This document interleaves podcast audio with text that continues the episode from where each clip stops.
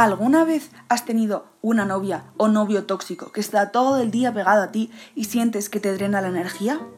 Pues ese es el caso del pez rape, o anglerfish en inglés. Hola, soy Sara y bienvenidos a La Enredadera y compañía.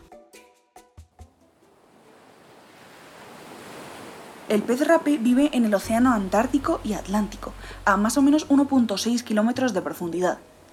¿Te acuerdas de ese pescado miedoso que salía en Buscando a Nemo, que tenía dientes grandísimos y una antena con un bombillo que le salía de la cabeza? Pues ese es el pescado en cuestión. Tienen un color entre gris y marrón. Tienen una cabeza y boca gigantes, con dientes afilados y translúcidos. Lo que queremos decir es que el pobre pez es bien feo.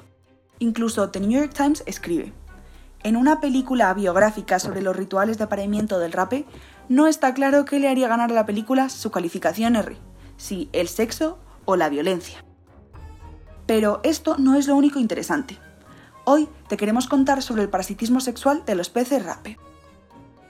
Resulta y acontece que la hembra puede ser hasta 60 veces más grande que el macho, y si uno tiene una mente medio cochina, uno diría, ¿cómo carajos se reproducen estos pescados si la hembra es masiva y el macho es enano?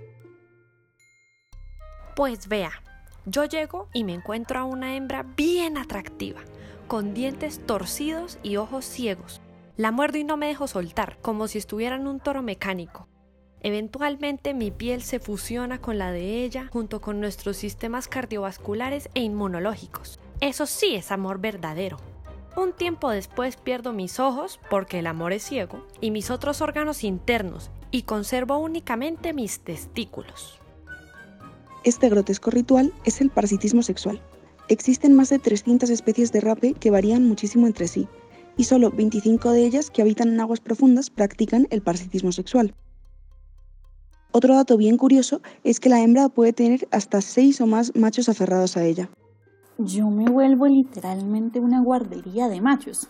Lo bueno es que eso es como ir a un banco de esperma gratis. Pues es que al fin y al cabo los hombres son unos inútiles que solo sirven para la reproducción o no.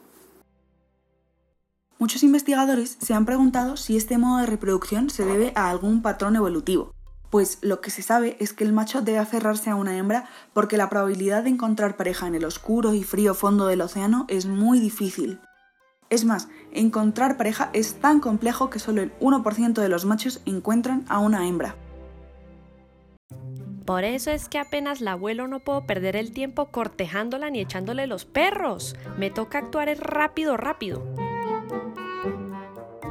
Y recuerden, si alguna vez se sienten parasitados por su pareja, amiga, date cuenta.